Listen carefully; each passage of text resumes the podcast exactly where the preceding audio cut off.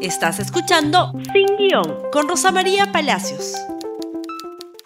Muy buenos días y bienvenidos nuevamente a Sin Guión. Empezamos una semana con muchísima información. Muy bien. Y este capítulo se llama La protesta negada, porque parece ser que en el gobierno siguen en negación, pese, pese al documento remitido por la Relatoría del Alto Comisionado de las Naciones Unidas, pese a la visita de la OEA que van a tener que responder esta semana y pese a los innumerables pedidos de información, las contradicciones siguen siendo muy visibles y la, la protesta nuevamente comienza a tomar viada en todo el país, en parte por la propia respuesta por la propia mala respuesta de la Policía Nacional y de las Fuerzas Armadas. Esto sucedió el jueves. Yo no pasé las imágenes el viernes, pero creo que es importante que ustedes las vean. Por favor, las imágenes. Tenemos acá un grupo de manifestantes. Claro, ustedes dirán por qué ponen a las mujeres adelante. Obviamente para inspirar, pues, este, que no las ataquen. Una mujer corre con los brazos abiertos en posición de cruz las mujeres tienen niños a la espalda y la policía dispara. ¿Cuál es la obligación de la policía? Disparar a 35 metros y en parábola el gas lacrimógeno. Ustedes pueden observar que esos policías no disparan ni a 35 metros ni en parábola. Las mujeres no están rompiendo nada no están destruyendo nada, no están pintarrajeando nada, no le están pegando a nadie, están desarmadas. ¿Qué más tenemos que explicar? Y aunque esto es obvio, lo que acaban de ver, no hay 35 metros y no hay, y no hay ninguna prohibición para caminar por ahí, no se puede entrar a la plaza, eso lo han prohibido inconstitucionalmente, otra tanta de las provisiones del señor alcalde que tenemos y del TC que lo ampara, aunque hay resoluciones del TC anteriores que establecen que cualquiera tiene el derecho a reunirse pacíficamente sin armas. Muy bien. A pesar de eso, miles de cuentas trolls comenzaron a atacar a las mujeres, diciéndoles malas madres que tendrían que quitarle a sus hijos que son responsables del daño causado a sus hijos, como si marchar en el Perú fuera una actividad peligrosa, porque en efecto la policía tiene el derecho de maltratarte. El policía es invisible, la mujer es mala. Comunicado a la Policía Nacional no llegó a tanto, por lo menos ofrece hacer una investigación. Ofrece reconoce el problema y ofrece hacer una investigación. Pero el comunicado que ha sido una vergüenza y probablemente el más comentado es el siguiente, por favor, el del Ministerio de la Mujer, un pronunciamiento en el que la mujer es la responsable por sus niños, niñas y adolescentes, ¿no es cierto? Y sin violencia, con igualdad, sin discriminación, ¿no es cierto? La protesta pacífica es un derecho a todos, pero ninguna circunstancia o contexto se puede poner en peligro, en riesgo, la integridad física y emocional de la población vulnerable. ¿Y quién la ha puesto en riesgo? ¿La madre o la policía? La policía. ¿Acaso las madres tienen armas? ¿Acaso las madres tienen armas? No hay una línea. Es como si a ustedes les dijeran mañana, Ah, bueno, pues si tienen un celular caro, bueno, ustedes se ponen en riesgo, ¿no? De que se los roben. Si tú tienes un hijo y lo llevas a una marcha, ah, bueno, pues tú te pusiste en riesgo, que te gaseen. Lo que está mal no es llevar a un niño a la marcha, en ninguna circunstancia. Lo que está mal es que la policía gasee a la gente por las puras. ¿Cómo estará de mal que el gobierno español ya no le vende gases lacrimógenos al Estado peruano, porque está mal, está muy mal. Pero como la violencia solo engendra violencia, y como miles de cuentas trolls que probablemente son parte de una campaña de descrédito, no se van a imponer a la realidad. El sábado, una población enardecida por estos hechos en Juli salió a protestar. Y acá tenemos el titular de la República. Ejército abre fuego contra Aymaras que reclaman por la agresión a sus paisanos en Lima. ¿Por qué? Porque este es un país interconectado, donde todos tenemos celulares y estamos informados permanentemente.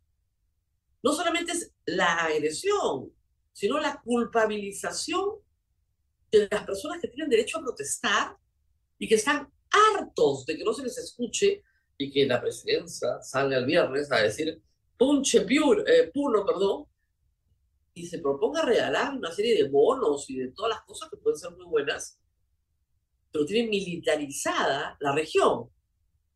Una región que no quiere ni siquiera recibir a los delegados del gobierno porque nada tienen que decir y cuya respuesta es seguir disparando contra la gente. Resultado, por favor, lo siguiente, vean las imágenes. Estos son ya después de horas, muchas gracias a Mir Fernández, miembro de la República, eh, de la Unidad de Respuesta, que está siempre presente en estas situaciones difíciles. Eh, yo estoy hablando encima del audio, pero ahí tenemos una confrontación donde ustedes no ven más que a población presente y corriendo. Nada más. Corriendo porque los están baleando. ¿Y cuál fue el resultado de esto? Siguientes imágenes, por favor. Acá tenemos el momento en que están parados conversando con los militares. Bueno, cinco heridos de bala, sobre todo gente mayor. Un hombre de 73 años y otro de 62, una de 62. En este caso, gente que protestaba en Juli el día 4 de marzo, el sábado. Información de las autoridades de salud. Esto no existe, ¿eh? No existe para el gobierno. ¿Y por qué no existe? Le preguntan al señor presidente del Consejo de Ministros en la Fiscalía y él dice que él no tiene idea. No, no, no. Planes operativos no. Los ministros no saben eso, la presidenta no sabe eso. Las Fuerzas Armadas y la Policía Nacional hacen lo que les da la gana porque se les ocurre. ¿Así? ¿Y no están encargados de controlar el orden interno? Por decreto supremo, sí, pero nuestras órdenes son de no disparar. Ah, entonces, ¿por qué han disparado? Ah, no sé. Lo hemos dicho acá desde hace semanas. O tienen un problema de gravísima insubordinación, o por supuesto que son cómplices, por el amor de Dios. Es una respuesta absurda, pero de nuevo, el responsable es el otro, como el comunicado del Ministerio de la Mujer. No, la responsable es la madre del niño. Nadie más. Pues la policía le está disparando a una mujer con los brazos abiertos, que no tiene ninguna arma encima. ¿Qué más tenemos, por favor? Adelante. Esa es la comisaría de Juli. Así quedó, completamente calcinada. Luego de que dispararan contra la población, la población se fue hacia la comisaría de Juli. Primero estuvieron delante de lo que ahora es un cuartel militar, pero antes era el hotel de turistas. Y quedado destruida, la turba fue y destruyó además, además la comisaría. Y desde el aire, si tenemos las imágenes por favor del aire, desde el aire en helicóptero le disparaban a la gente bombas lacrimógenas. Eso fue antes de que destruyeran el, eh, la comisaría de eh, Mientras esto ocurría en Juliaca, en Miraflores, un grupo de manifestantes trataba de manifestarse en el Parque Kennedy. De nuevo, la ordenanza del alcalde es inconstitucional. El alcalde no es el propietario del Parque Kennedy, ni el consejo son propietarios del Parque Kennedy. Es un espacio público, es un espacio del Estado peruano y por lo tanto, de acuerdo a la resolución del Tribunal Constitucional que así lo autoriza, se puede realizar una protesta. ¿Qué necesidad la policía de pegarle a esa señora? Día sábado. ¿Qué necesidad de pegarle a la señora? ¡Pum! Reparten palazo. Esta policía no está entrenada, todos los días lo vemos, no está capacitada para controlar orden público. lo suyo es pegarle a la gente.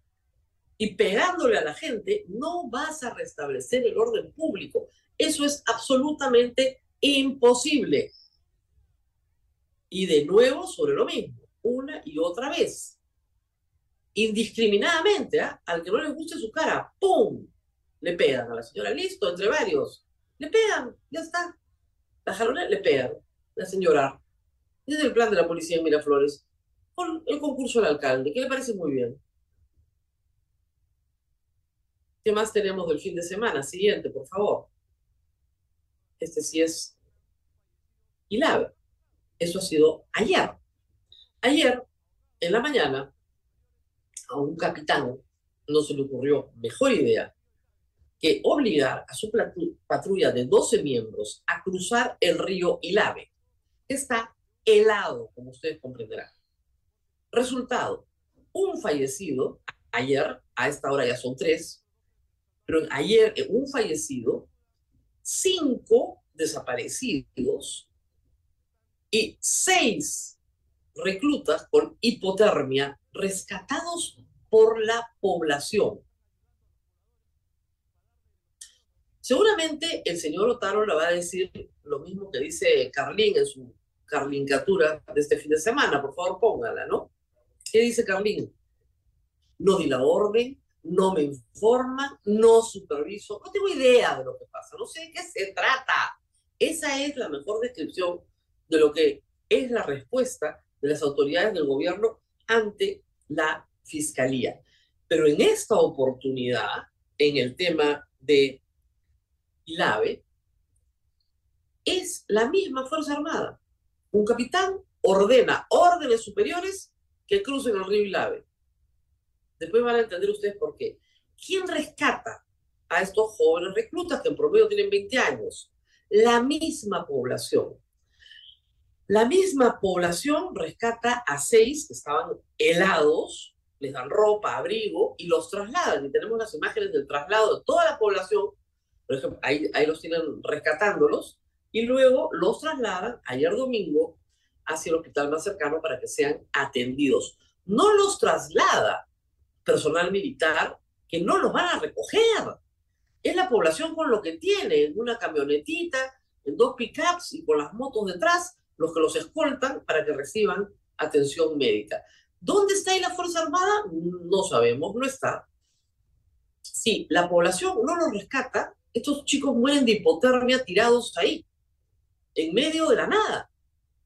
Porque un capitán había organizado que 12 pasaran. A estas alturas, de los cinco desaparecidos ya han aparecido dos, lamentablemente fallecidos. Una patrulla de 12 personas. De 12 personas.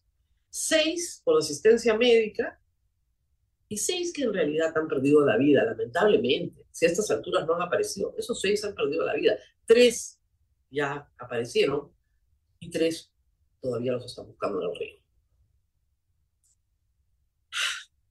¿Y qué dice? ¿Y qué dice la Fuerza Armada? Que la culpa es de la población. Que la culpa es de la población, no del capitán, no de nadie más que no sea la población. No sé si tenemos ahí, por favor, el eh, comunicado del Comando Conjunto de la Fuerza Armada. Ahí está. Ahí da cuenta. ¿Y qué es lo que dice el comunicado? Dice una historia completamente distinta de la que narran, ¿no es cierto?, los pobladores. En primer lugar, no le dan a los pobladores ni las gracias ¿ah? por recoger a su gente. Y eso ustedes lo han visto, no se los he contado. Dicen que los pobladores habían tomado la carretera, habían impedido el paso con piedras y con palos y con ondas y con qué sé yo, y ante la violencia, la patrulla decide hacer otro camino, no había tampoco un puente, y deciden cruzar el río. Entonces, por culpa de los que toman la carretera, se han ahogado estos muchachos. Miren, es una historia, discúlpenme, bien difícil de creer. Porque si el interés de la población era matar a esos soldados, ¿por qué los fueron a rescatar cuando nadie iba a rescatarlos? ¿Por qué es la población la que los auxilia, les da abrigo, los saca del río, los carga y los lleva hasta el hospital? si que su intención era amenazarlos, destruirlos, matarlos porque son terroristas, como mucha gente ha puesto anoche en las redes sociales. A ver, expliquen eso, pues. No tiene ni pie ni cabeza. ¿Puede haber habido un bloqueo en la carretera? Por supuesto que sí. Eso era suficiente para que un capitán metiera a un río congelado a 12 muchachos reclutas. A ver, ¿en qué cabeza cabe, por el amor de Dios? Y ese es el problema de militarizar una zona, donde además, hay que decir, muchos de esos reclutas son puneños, son hijos de hombres y mujeres de la zona, están absolutamente indignados por la forma en la que están muriendo sus hijos, por la incompetencia de un comando que no sabe lo que está haciendo, porque es evidente que no saben lo que están haciendo. Esos muchachos no tenían por qué morir y no tenían por qué obligarlos por órdenes superiores a cruzar un río congelado. El padre de la víctima de ayer, la primera que se conoció, por supuesto está indignado, por supuesto tiene una posición política, por supuesto está furioso, pero esto fue lo que dijo y vale la pena escucharlo.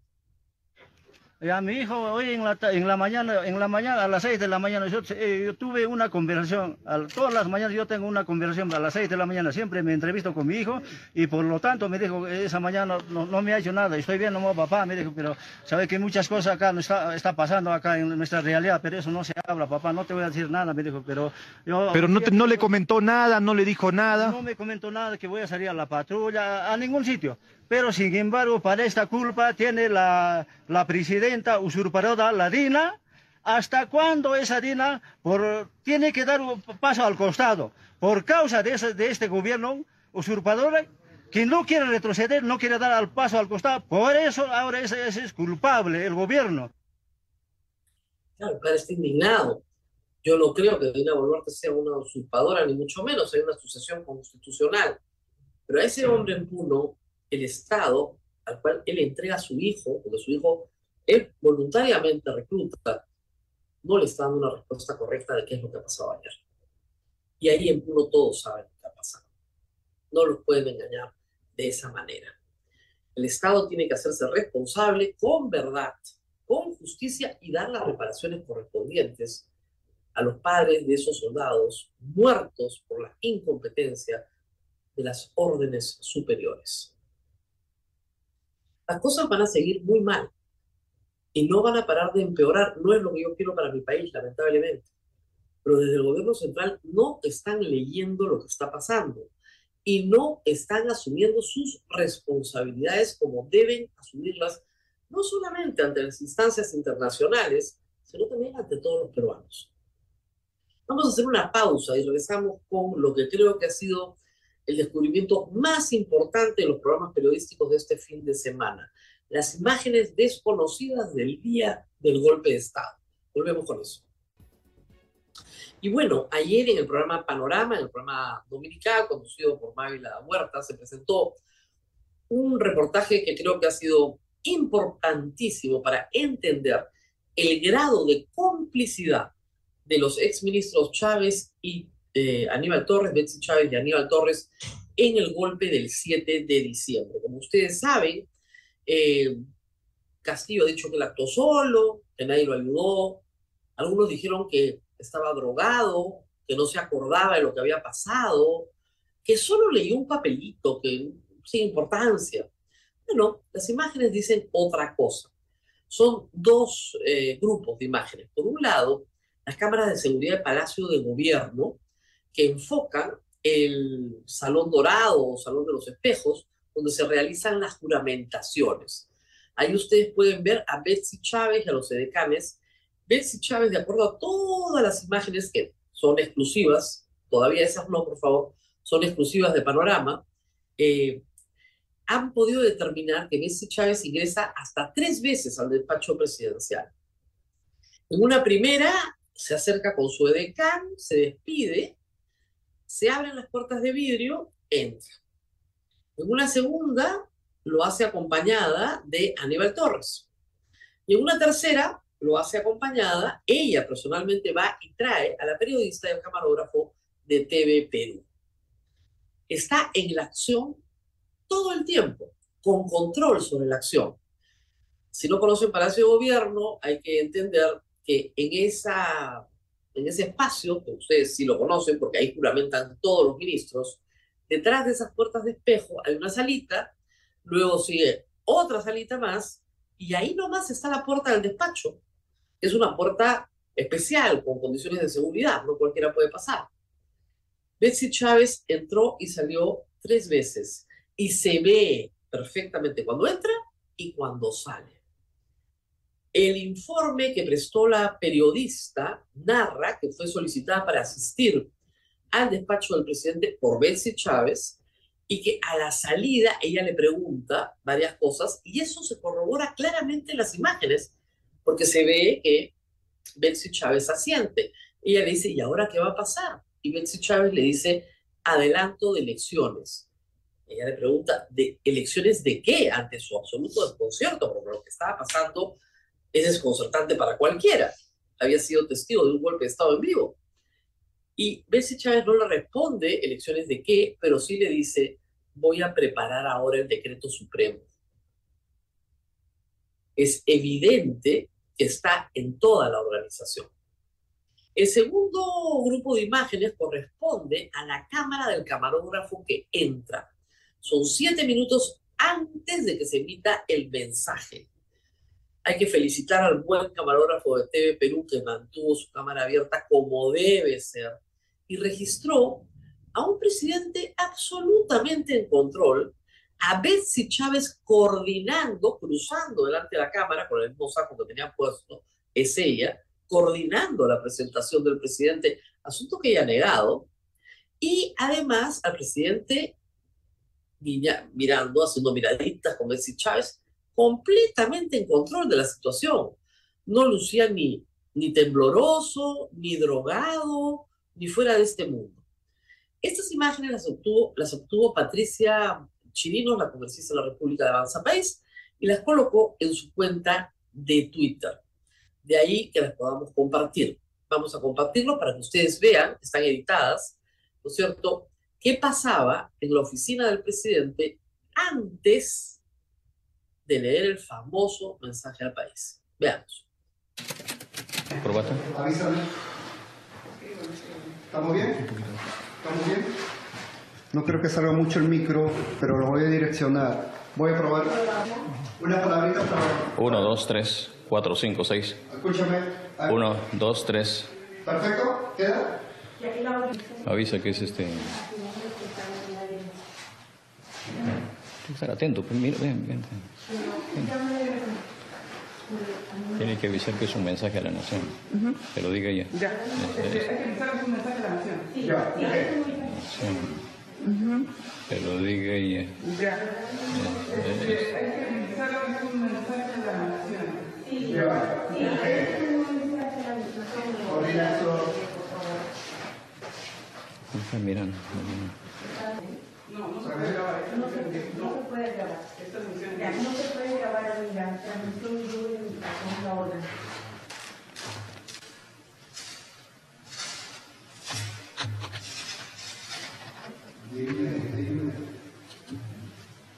Nuevamente, probar el audio. Por favor, señor presidente, ¿puede hablar un- unas palabras? Uno, dos, tres, probando. 10, 9, 8, 7, 6, 5. ¿Estás escuchando? ¿Está hablando? 1, 2, 3, 4, 5, 6, 7. Sí, estoy con la Premier. Estoy con la Premier. Ella me está diciendo un mensaje a la nación. Ahí está Salas. Sí, tú estabas Ah, un ratito todavía. Espérate, espérate. Espérese, espere, espere, espere. espere. ¿Lo hacemos pasar? Después todavía, después. Después. Por favor, señor presidente. La bandita un poquito, un poquito más relonada, la banda, hacia acá. A la banda. Ahí, ahí, ahí está perfecto. Ok. Prevenidos. Tenemos uno al aire. La nefasta.